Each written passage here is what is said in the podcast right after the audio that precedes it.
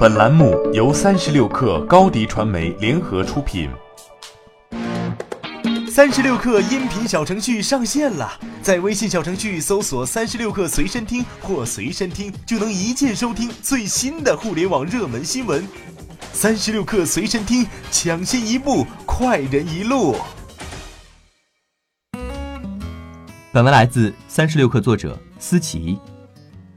三十六氪独家获悉。在线教育品牌作业帮近日完成了三点五亿美元 D 轮融资。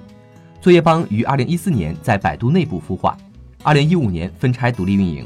二零一七年，作业帮完成了一点五亿美元 C 轮融资。本轮融资也将主要用于新业务的研发和推广上。通过拍照搜题切入 K 十二教育领域之后，作业帮在二零一六年推出了在线直播课产品作业帮一课。目前，一课的课程产品已经涵盖了小、初、高的所有学科内容，付费用户总数超过五百万，其中一半以上的用户来自三线到六线城市。今年七月，团队发布了一课二点零，以独立 APP 的形态运营，同时还推出了少儿英语品牌浣熊英语，正式入局在线教育赛道。对于作业帮来说，新产品和服务延伸都是基于用户需求。进而再在线上去构建学习场景。除了一课外，团队内部也已经在测试在线一对一业务。目前，作业帮 APP 的月活已经超过了七千万，占到了市场份额的百分之七十。根据团队提供的数据，现阶段作业帮每月新激活的用户在一千万左右。作业帮首先是一个效率工具，用户对于工具的判断标准只有一个，也就是产品是否足够好用。更具体来讲，则是响应速度、内容反馈的准确度等等，而 K 十二又是一个典型的口碑驱动型市场，产品适用用户本身就是一个封闭场景，当产品足够的时候，自然能够实现口碑传播。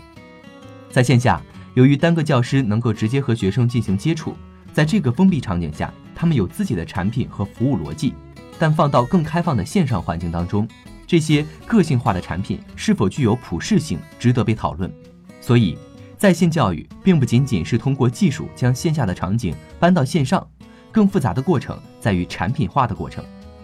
产品化还体现在前端的服务上，除了用户所能感受到的班主任、助教等角色参与督学外，如一节课的时间长度，甚至于眼保健操、点名和表扬这些功能，也都是团队从用户体验和线上课程的特殊性出发所设计的。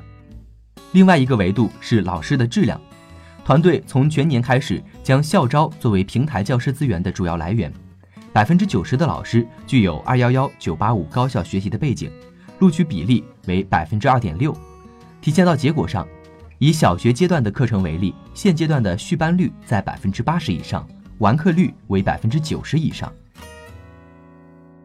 一手商业资讯，精准创业风口，专属职场锦囊，尽在三十六课 APP。快来下载吧！商务合作，请关注公众号“松子收音机”。